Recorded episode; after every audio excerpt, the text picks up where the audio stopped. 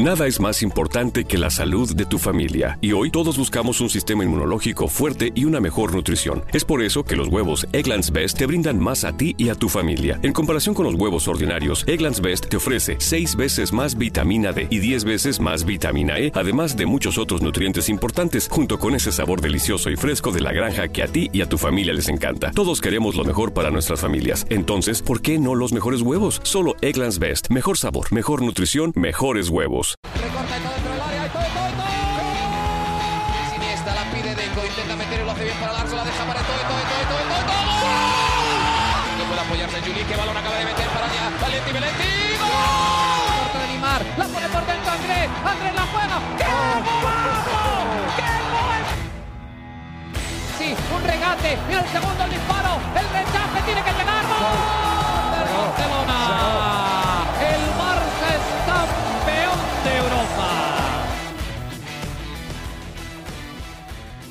Hola amigos de ADN Barça, bienvenidos al episodio número 29 de nuestro podcast. Hoy nuevamente en vivo a través de nuestra plataforma arroba ADN Barça Pod y luego lo van a poder ver en nuestro canal de YouTube en Conexión Deportiva. Así que muchas gracias a todos los que se han venido conectando con nosotros, los que nos han dejado sus comentarios en ambas redes sociales, tanto en Twitter como en Instagram, y quienes siguen llegando a través de las diferentes plataformas a nuestro podcast ADN Barça. Mariana, este es el primer podcast que hacemos después del gran anuncio de Lionel Messi de que se queda en el Barça. Yo te lo dije que se iba a quedar en el Barça, que no se iba a ir a ninguna parte. Tú dijiste muchas cosas. Hay que decir que no habíamos podido grabar porque Alejandro estaba entendiéndose con él mismo, procesando todo lo que vivió.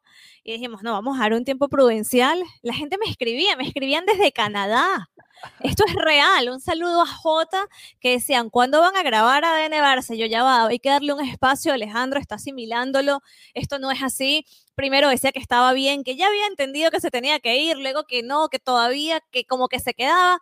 Alejandro, ¿cómo te sientes? ¿Cómo sientes que Messi se mantenga en el club? Por favor, quiero conocer tus impresiones. Creo que al final yo siempre tenía la duda de la parte, digamos, administrativa de todo esto, ¿no? Porque está bien que Messi se quisiera ir, y creo que lo comentamos en el, en el episodio que hicimos especial, en la edición especial que hicimos sobre Messi, eh, que la parte administrativa no estaba del todo clara porque había esa, esa pequeña disputa en cuanto al contrato, ¿no? Entonces yo me aferraba a esa posibilidad. Mira, quizás le pasa, y por eso te comentaba que me parecía mucho, se me parecía mucho al caso Neymar que bueno, sí, Neymar se quería ir al Barcelona, perfecto, pero tenías que, al final tenías que ponerte de acuerdo con el, eh, el club y, eso no llegó a pasar y el club simplemente se amarró eh, como pudo y, forzó a Neymar a quedarse. Y algo así pasó con Messi. Messi fue claro en, la entrevista que concedió a los, co- a los compañeros de Gol. Él quería irse del Barça. Él ya está, eh, había cerrado su ciclo, por lo menos mentalmente, sentía que era el momento de abrir una nueva puerta, que, que ya se había cerrado todo lo que había vivido aquí en Barcelona y quería irse. Simplemente eh, Bartomeu no le cumplió la palabra, el Barcelona se aferró a, a una cláusula, supuestamente a una fecha, se trató de amarrar de eso para no dejarlo ir, lo agarró como pudo y ahora aquí tenemos a Messi, ahí lo ven acá atrás de nosotros, a ver, ahí. Arriba, Eh, sí. Está, pero no está, ¿no? No, Todavía no hemos Pero- visto a un Messi muy sonriente, pero eh, yo me siento aliviado para responder a tu pregunta porque siento que ahora sí se le va a poder dar una despedida como se merece Messi. Más allá de que si se queda o no después de este año, eh, siento que había que cerrar el ciclo de cómo es. Perfecto, tú te vas, bueno, ya sabemos, por lo menos ya tenemos una idea que este año va a ser o puede ser el, El último, último. de Messi en el Barça, ¿no? ¿Y, y eh, cómo te... ¿Cómo te hace sentir que el capitán de tu equipo diga abiertamente, yo no quiero estar aquí? Yo no quiero estar aquí. ¿Cómo te, cómo te sientes? El, fíjate, como, como capitán, creo que Messi no es de los mejores, ¿no? Podemos hablar de que Messi está entre los mejores de la historia en como futbolista, pero como capitán le cuesta mucho ejercer ese don de mando. A veces eh, sale y, y dice cuatro cosas y después como que, bueno, quizás Messi se le fue un poco la mano y después se desaparece, como sucedió en, en Lisboa, que, que no habla después del partido, no habló, ni siquiera posteó nada eh, no apareció y el Barcelona. Ni en la entrevista, ni en la entrevista con Gol dijo sí, lo mencionó. Mencionó, lo que no es por eso que salía, pero no, no le dio la cara a la afición, como lamento lo que pasó. No, no, no. Fue como algo que pasó muy, muy por encima. Y ahí queda de ver Messi, en mi opinión, como capitán. Creo que incluso, y lo comentábamos en el grupo ahí de, de Barça Talk, la opción de, de, quitarle esa presión a Messi, ¿no? De, de sacarle la, la, la, banda de capitán y dejarlo que se dedique nada más a jugar y que el capitán sea Piqué, sea Ter Stegen, sea otro de los, eh, o el propio Busquets, puede ser también eh, uno de los capitanes, aunque no esté en el campo todo el tiempo, ¿no? Eh, no sé, es una, algo de lo que se me ocurre, aunque dudo mucho que Kuman vaya y le diga, mira, Lío, ahora no eres el capitán, no, cuando ya ha dicho que, que el proceso va a rondar alrededor de, de Messi. pero es eso, es la decepción de, de, lo que tú esperas de un capitán o el concepto que nos hemos armado nosotros, los que seguimos el fútbol, de un capitán y después el, tipo de líder que es Messi, que quizás es un líder más de dentro del terreno, él te demuestra y, te, te, enseña lo que él hace y espera que tú también des lo máximo de ti y, ahí quizás está la diferencia. Pero es eso, es el, el, alivio de que Messi no se va de esta manera, el alivio de también que se abre la posibilidad de que más allá de este año se pueda eh, convencer a Messi una vez más de que hay un proyecto y que se pueda terminar de retirar en el Barça. Y si no, se puede cerrar ese ciclo de Messi de una vez, pero de la manera correcta, con una despedida, con su homenaje y, ya cerrando ese ciclo que ha sido tan bueno para el barcelonismo. ¿Y crees que esas declaraciones de que no hay proyecto, de que se estaban tapando huecos, lesiona la, la, la relación de Messi con el vestuario? Crees que puede haber un punto de quiebre? Porque es como si tú dijeras, bueno, mira, ADN Barça no sirve porque, o sea, hola, ya va, me estás señalando a mí. Puede que no me estés nombrando, pero está quedando muy claro. Aquí yo me quiero ir porque el problema no soy yo. Sí, e, es un mensaje directo e indirecto al, mismo tiempo, ¿no? Hablo de, de tapar huecos. No sé si se refirió exactamente a Griezmann, a Coutinho, a Dembélé, pero sí al resto de fichajes quizás, claro. los que vienen en la segunda línea, ¿no? Un Semedo, un eh, Lenglet, un, qué sé yo, un Vidal, que, que son fichajes de... Pueden de... entrar todos, puede entrar Griezmann. Sí, cualquiera, eh, Junior Firpo, todos estos nombres que, bueno, venían a tratar de aportar algo al Barcelona y, y realmente, bueno, el aporte no ha sido tanto o, o, el que queríamos o no se ha reflejado en resultados, por lo menos. Eh, sí, es un mensaje fuerte, es un mensaje eh, a lo interno bastante duro que, que tu líder hable así de, del proyecto. No, claro, yo, yo siento que Messi quizás lo, estaba tratando de ser fuerte con la directiva, pero al mismo tiempo eso termina afectando a, a todo el plantel, porque estás hablando, eh, al final lo, los que resuelven son los jugadores, ¿no? Ya lo había dicho Messi antes cuando se hablaba de las eliminaciones en Champions y se quería culpar a Valverde y Messi siempre salía y defendía a Valverde y decía, mira, los que estamos en la cancha somos, somos los jugadores y nosotros somos los responsables, a nosotros fue que nos hicieron todos estos goles, nosotros nos distrajimos en ese córner en Anfield, eh, todo debería ser culpa de nosotros y no, no del entrenador. Algo similar eh, o algo muy distinto pasó con Setién. Nadie ha salido a defender a Setién, ¿no?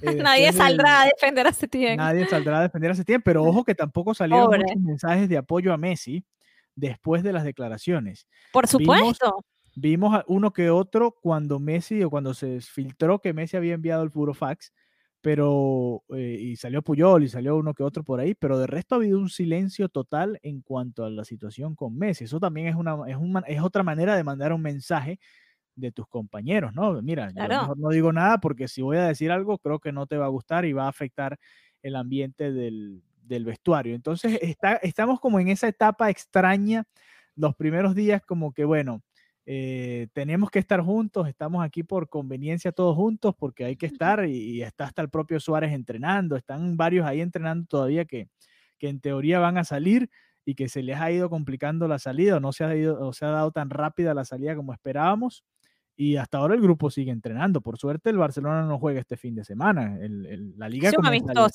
sí, la liga sí, comienza este viernes ya para, para varios equipos.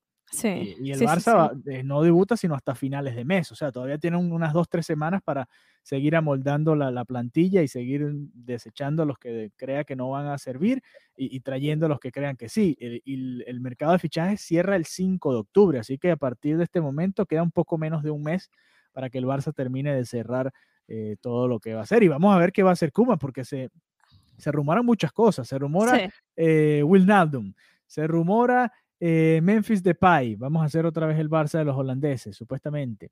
Eh, pero también, eh, supuestamente en la directiva, mucha gente quiere repescar a Tiago Alcántara. También ha sonado Fati acaba de, debutar con la selección española y maravilloso, con la selección española. Rompió un récord desde 1925. Sí, vuelve, vuelve a ser el más joven a anotar en una competición, ya lo había hecho en la liga, en la Champions, ahora con la selección española. Entonces, eh, todavía, que quedan como más dudas que certezas en este momento, ¿no? Ya sabemos que el, entrenador habló con Busquets, Busquets está ahí, ahí lo ven arriba, arriba de, Mariana, está un poco borroso, pero ese es Busquets el que está ahí justo al, logo de ADN Barça. Y el que está al lado es Coutinho, que supuestamente ahora va a contar para el entrenador y vamos a verlo en qué posición lo utilizan. Ya vemos que como interior o como eh, ala por una izquierda, como un wing, como le dicen los americanos, eh, pegado a la banda, no, realmente no se ve la No era lo mejor para él. Ahora vamos a ver si lo traen un poco más al medio campo quién juega con De Jong eh, ahí, si va a ser Pjanic, si van a ser eh, De Jong y Busquets en el medio campo y más adelante Coutinho o Puch, no sé, hay muchas dudas ahí. En pero también hay un poco más de opciones, ¿no? Sí, hay un poco más de opciones, pero la duda es, Kuman sabiendo que le queda solo un año, o que le tiene solo un año seguro, porque en marzo hay elecciones y va a ganar otra junta distinta a la de Bartomeu. Eh, ¿Qué va a hacer? ¿Va a confiar en los jóvenes o se va a ir por los de experiencia para tratar de ganar ya? Que creo que fue lo que hizo Quique Setién en esta última Champions. y que no le salió bien. Bueno, aquí eh, comienza, como, como digo yo, el mito urbano de la masía nuevamente. Ahora sí, Kuman va a tomar en cuenta a los jóvenes. Se habla puntualmente de esa frase que se filtró que Kuman le dijo a Messi en, ese, en esa comida que tuvieron, que le dijo, se acabaron los privilegios la gente entiende que el decir eso se refiere a los privilegios de los pesos pesados del vestuario. ¿Vale? Se refiere precisamente a, vale, yo ahora eh, voy a tomar a, los que mejor me parezca que están en estado físico y, vuelve a sonar la, ilusión de la masía que yo quiero de verdad, que, esto se cumpla. Más que todo porque lo, lo sacan tanto a relucir, los primeros días suena tanto y luego no, luego termina siendo algo totalmente alejado de la realidad. También eh, las declaraciones que comentamos hace un par de episodios que le dio a Raku, creo que fue hace un año, en enero del año pasado, donde él hablaba de que si él tenía a dos jugadores buenos, uno de 23 y uno de 33, él iba a apostar por el jugador joven porque eso era el futuro. Entonces, se va alimentando nuevamente la idea de que Kuman sí va a tomar en cuenta la masía, de que con Kuman sí se va a trabajar. De hecho, se volvió a los doble entrenamientos y ya no son sesiones de una hora, son sesiones de 90 minutos, de hora y media. Eh, leía que se referían a él ya como Sargento Kuman, porque si está dando una instrucción y alguien habla, es como, hey, ¿por qué hablas? Estoy hablando yo. Y mm, apuntan a que eso puede ser una fortaleza, pero también puede ser una debilidad. Fortaleza porque está inspirando respeto, pero debilidad porque también gestionar un vestuario y más como un equipo tan grande como el Barcelona tiene que hacerse con cuidado. Yo también pienso que mm, cuando se trabaja con equipos de ese nivel, el, el, trabajo del entrenador es doble, ¿no? En cuanto a la parte técnica, todo lo que tiene que ver con la táctica, con el entrenamiento, pero también la gestión del vestuario eh, para mí es casi tan importante. Entonces, si tenemos a un hombre que, que es como muy, muy rudo, que de repente no sabe llegarles, hay que ver si de verdad logra sacar lo mejor del equipo, hay que ver cómo es esa comunicación. Entiendo que Kuman se volvió a reunir con Messi y que Messi todavía sigue sin hacer ese match. No, no, no cuadraron mucho de esa, de esa reunión. Así que para mí es muy interesante quiero ver este amistoso. Obviamente es un amistoso con, con un equipo que, bueno, el Nasty, que, es pequeño en comparación a los equipos que se va a enfrentar el, el Barcelona en, Europa. Pero, pero quiero ver qué va a plantear. Quiero ver cuál es el planteamiento de Kuman. Quiero ver si de verdad le va a dar esa prioridad a la cantera, si vamos a ver a Puch, si vamos a ver a Ansu Fati, si, si esto finalmente eh, se va a aplicar y también quiero ver cuál es el rol de, Messi, si, si, va a jugar un poco más hacia atrás. Me interesa ver también cómo va a aprovechar más a Grisman, que Grisman dijo hace poco en una, en una entrevista que bueno, que al comienzo él tampoco se entendía mucho con Mbappé y que luego lograron conectar y que piensa que eso es lo que le va a suceder con Messi. él es optimista. Vamos a ver si, si eso llega a suceder. Eh, creo que también Kuman en algún momento previo a todo esto de ser entrenador del Barcelona, se refirió a que no se estaba aprovechando a Griezmann por la posición en la que estaba jugando. Y también hizo el mismo comentario con De Jong. Entonces, puede, esto puede salir eh, muy bien o puede ser una transición todo el año de ensayo y error. ¿Tú, tú, a, a ti qué te suena más? ¿A transición o que de repente Kuman da en el clavo y logra sacar lo mejor de este equipo? A mí lo que me suena es que todavía está prácticamente el mismo equipo en, en la plantilla. No sé, yo no he visto todavía ningún fichaje que, o dos o tres fichajes que tú digas, bueno, ok, Te preocupas por la salud de tu familia y hoy un sistema inmunológico fuerte y una mejor nutrición son más importantes que nunca. Es por eso que los huevos Egglands Best te brindan más a ti y a tu familia. En comparación con los huevos ordinarios, Egglands Best te ofrece 6 veces más vitamina D y 10 veces más vitamina E, además de muchos otros nutrientes importantes, junto con ese delicioso sabor fresco de granja que a ti y tu familia les encanta. No son tiempos ordinarios, entonces, ¿por qué darle a tu familia huevos ordinarios? Solo Egglands Best. Mejor sabor, mejor nutrición, mejores huevos. a cambiar realmente todo lo que está sucediendo. Ojo, tiene nuevamente a Messi que ya estaba afuera, Coutinho va a regresar. La masía, Dembélé, si la usa de verdad. sano, eh, sí, de- pero estoy hablando ya de jugadores del primer plantel, ¿no? Eh, Dembélé en teoría está sano, eh, vuelve Carles Aleñá y ya después vienen las, las apuestas de las que tú hablas. No es solo, Sí. mi- mira los nombres que te voy a mencionar de estos 5, 6, 7 hay que escoger a uno o dos porque van a jugar Messi y Griezmann, a juro, allá arriba. Claro. Eh, Trincao, Pedri, Ricky Puch, Ansu Fati, Dembélé, Luis Suárez todavía es parte de la plantilla, eh, Braithwaite todavía es parte de la plantilla, eh, el propio Moncho es mediocampista también, puedes asociarlo ahí. Eh, Pjanic también tiene que venir a ganarse un puesto, me imagino, no, no sé si, si será Yo no creo que es-. Yo, yo pienso que sí se puede llegar como titular, que por cierto ya dio negativo en coronavirus y va a estar llegando esta semana a la ciudad condal. Así que ahí te nombré varios nombres que todavía para mí están como en el aire. ¿Los van a utilizar o no los van a utilizar de verdad? Porque si se habla de toda esta gente y además quieren traer a Wilnaldum o a Thiago, el que sea que llegue, y además quieren traer a, a Memphis Depay, entonces ya tú dices, bueno, entonces eh, realmente prácticamente no va a haber espacio para la, para la eh, masía, ¿no? Eh, que es lo que nos preocupa a la larga. Y creo que esa es mi, mi preocupación inicial. Y además que de todos estos rumores que, que suenan, más allá de Eric García del, del Manchester City, yo no he escuchado a ningún otro defensor, a menos que vayan a apostar por, por Todibo y Araujo ahí en la defensa como, como tercer y cuarto centrales detrás de Piqué y Lenglet, que puede ser, pero en cuanto a los laterales, por ejemplo, no, no he escuchado nada de competencia para Semedo, no he escuchado nada de competencia para Alba. Entonces ahí dices, bueno, entonces, ¿de, de qué se trata exactamente toda esa Esa reconstrucción? gran esa reestructuración. limpieza? sí, esa limpieza que se iba a hacer del, del vestuario y y de todo lo que se suponía que iba a suceder, ¿no? Ya estamos a, a miércoles cuando estamos haciendo esto. Supuestamente Suárez y, y Vidal iban a estar fuera esta semana ya del Barça, ¿no? Esta semana se iba a anunciar que se iban al Inter o a la Juve y al final Se congeló. sí, Se habla de que en- de que Suárez se lo está pensando, que, que estaba bastante encaminado, porque los medios lo apuntaban que ya iba a llegar a Turín, y, y parece que ya no, no es tan inmediato, que está meditando las opciones, también que Simeone demostró interés, que, que Morata también quiere volver a Italia, entonces bueno, está como esa, eso todavía no, no decidido. Un comentario totalmente irrelevante, vi a Vidal el viernes. ¿Lo viste? Pero sí, el Daniel, mi esposo, lo reconoció porque tiene esa capacidad de ver a través de las mascarillas. y me dijo, mira, Arturo Vidal. Y yo, sí, Tenías que él. invitarlo, tenías que invitarlo a DN. Pero así, súper casual, o sea, olvídate de, de- de- de guardaespaldas, con Nada. el hijo, relajado, relajado comprando al lado mío.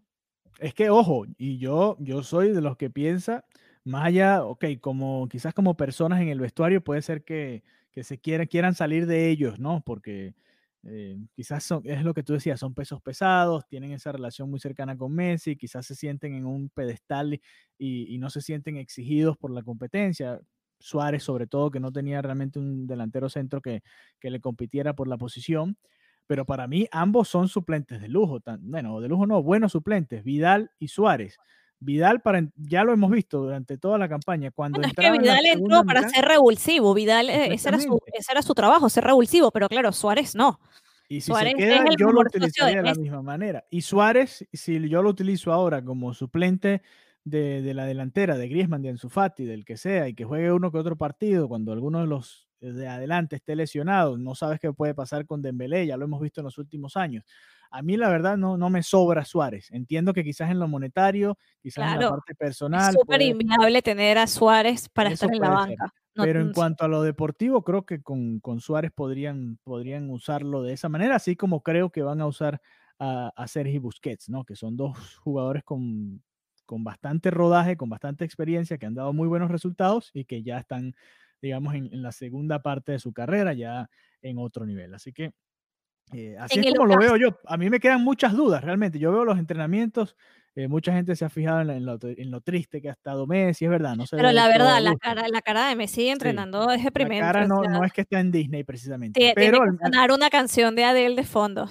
pero al mismo tiempo he visto a, a Rafinha. Rafinha está todavía ahí entrenando con el Barça. O sea, hay jugadores que yo digo, bueno, están entrenando ahí, pero van a jugar, van a ser parte de la planificación deportiva o no. No sé, la llegada de, de Kuman eh, a mí me parecía que todo iba a ser muy inminente, las salidas muy rápidas, todo se iba a dar de, una manera relampagueante y al final eh, ha sido más como, como una serie semanal, ¿no? Cada semana pasa algo.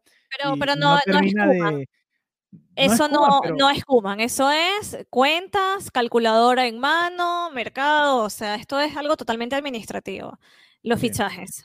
Ahora, a mí, claro, todavía, como decíamos, el Barcelona no debuta este fin de semana y eso les da un poco la, calma de, poder planear y poder ejecutar eh, con calma los fichajes que quieran hacer.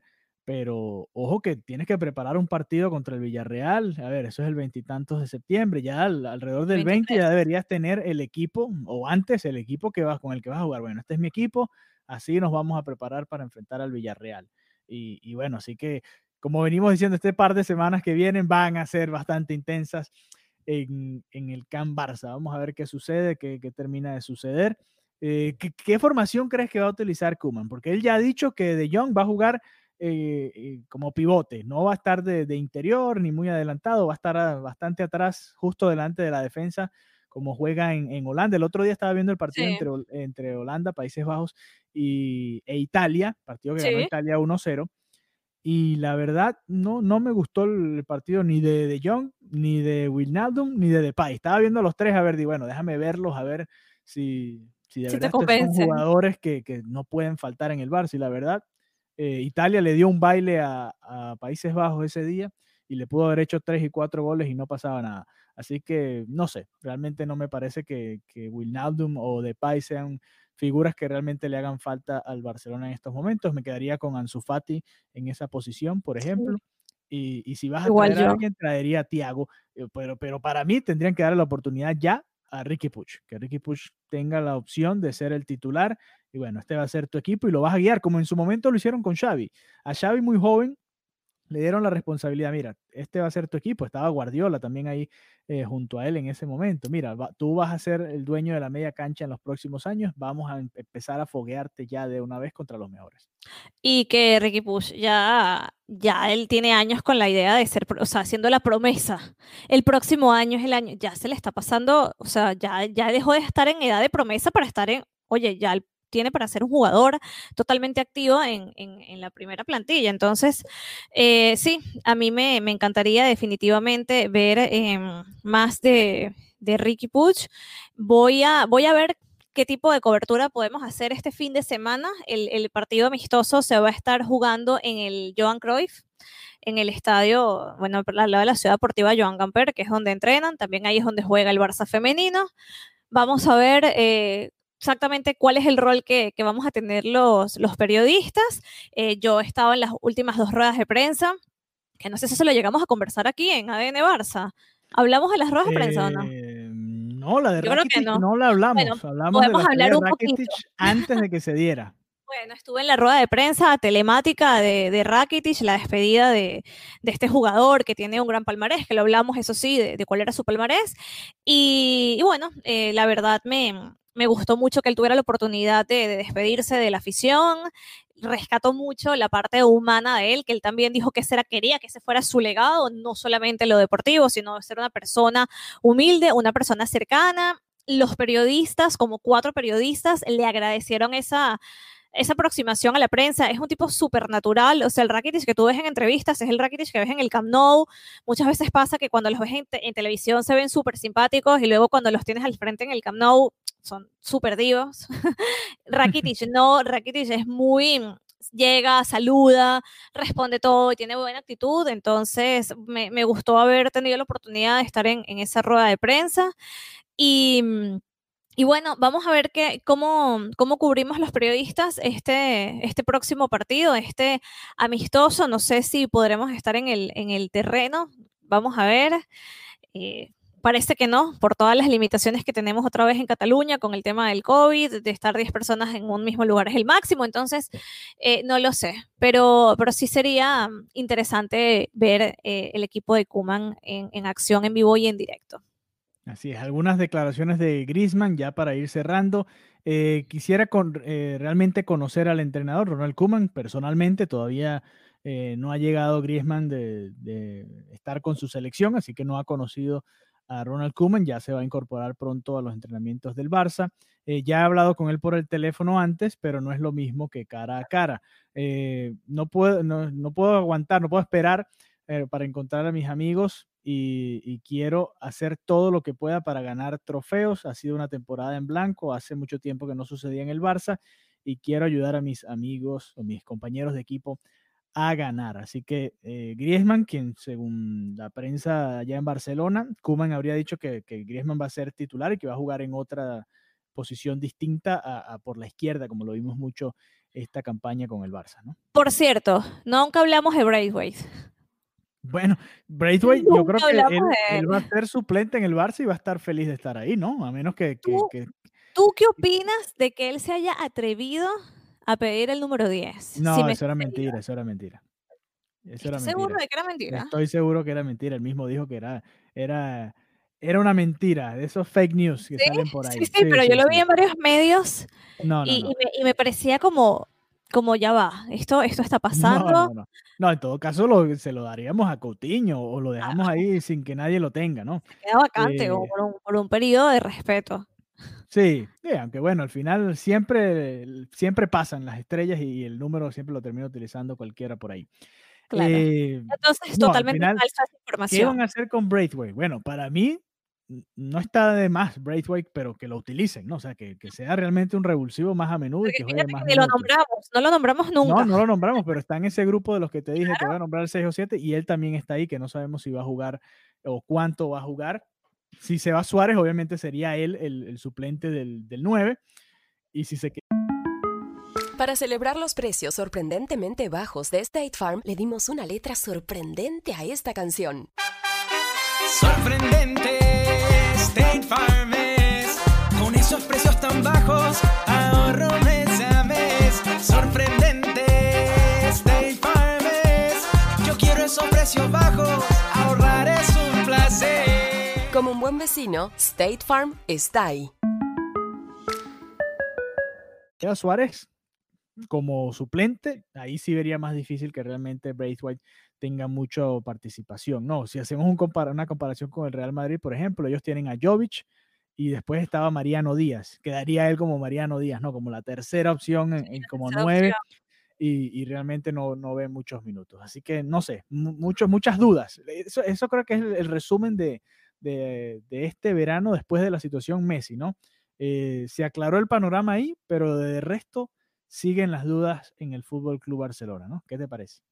Sí, exactamente. Por eso tengo tantas ganas de, ver al equipo jugar y ver qué sensaciones, cómo es el juego, qué tal la posición, qué tan verticales y cómo está integrándose Messi después de, tanto palo que, que le dio en esas declaraciones. Que no te pregunté, ¿cómo te pareció que, ya para cerrar, que no te voy a preguntar qué opinas de que haya salido en chanclas, en cholas, eso no me parece relevante, pero ¿te parece que la, manera de, hablar te gustó que fuera a través de una entrevista? ¿Sentiste que era una entrevista como muy rueda de prensa? ¿Era como que te pregunto todo lo que quieres decir y no voy más allá? Porque obviamente ese es el acuerdo, eso, eso lo entendemos todos los periodistas. ¿Te, gustó esa forma de manifestarse, de, pronunciarse? Eh, Creo que sí, porque era control, él lo que quería era que fuera algo controlado, ¿no? Que él pudiese decir, mira, esto es lo que yo quiero decir, de esto vamos a hablar y listo. eh, digamos, a ver, ¿qué, ¿cuáles eran las opciones? No iba a ser un live en, redes sociales, no. Eh, la otra opción era grabar simplemente. Sí, no, la otra opción era grabar él, grabarse él hablando y, ya, por ejemplo, para hacer un, paralelo, eh, Dwayne Wade hizo el anuncio de que iba a jugar un año más de esta manera. Se grabó él y, lo publicaron y, también es una manera válida de, de hacerlo, es una forma de hacerlo, incluso eh, así dices nada más lo que tú quieras decir y no te arriesgas a que el periodista y no le das la exclusiva a nadie, sino es una exclusiva tuya, ¿no? Pero creo que ahí está el mensaje de Messi. Messi no le dio la, exclusiva ni a Mundo Deportivo, ni a Sport, ni mucho menos a As ni a Marca.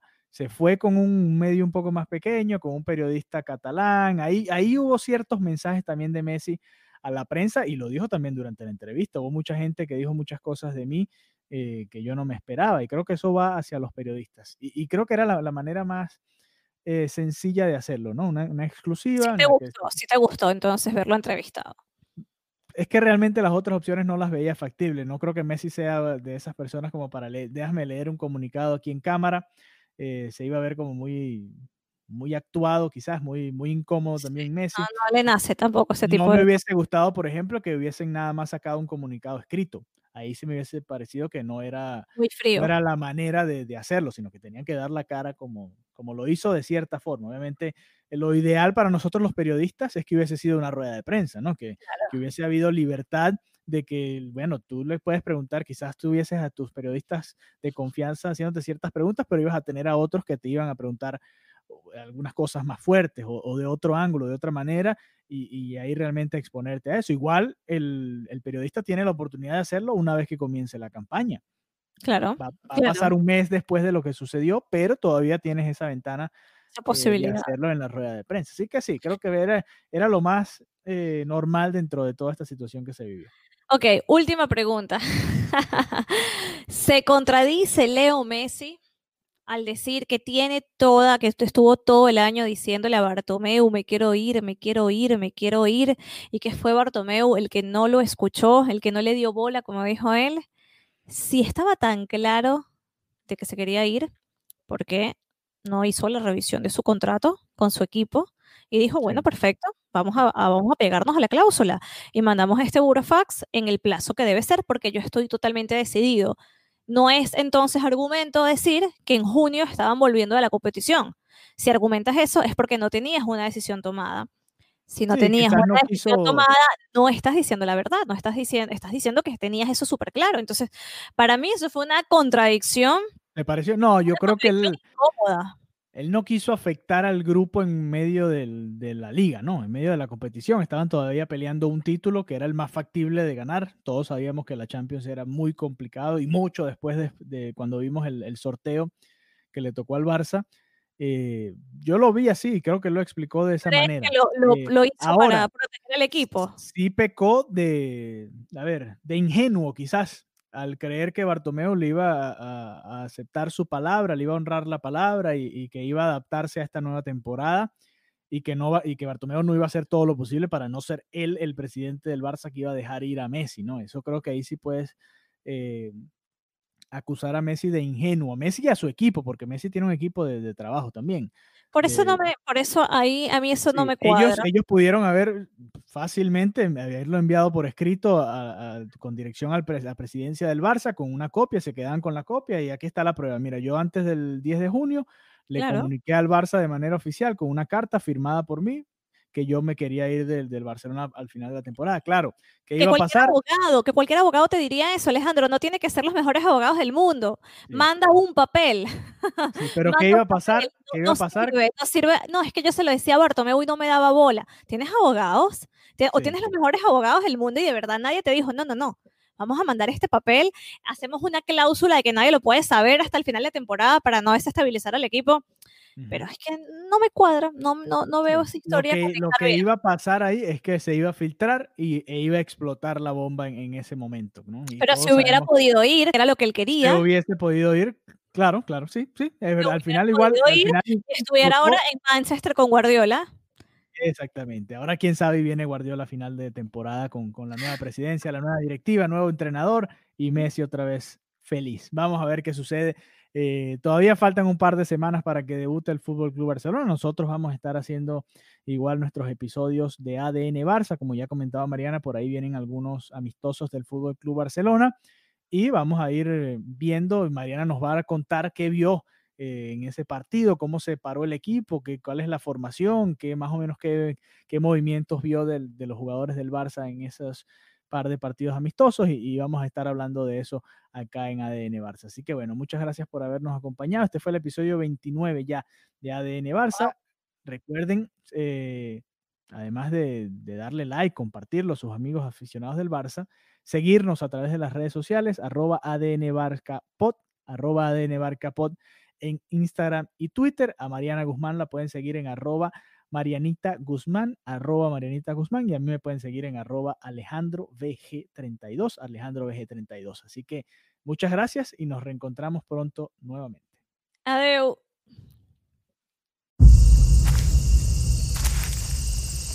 Viernes.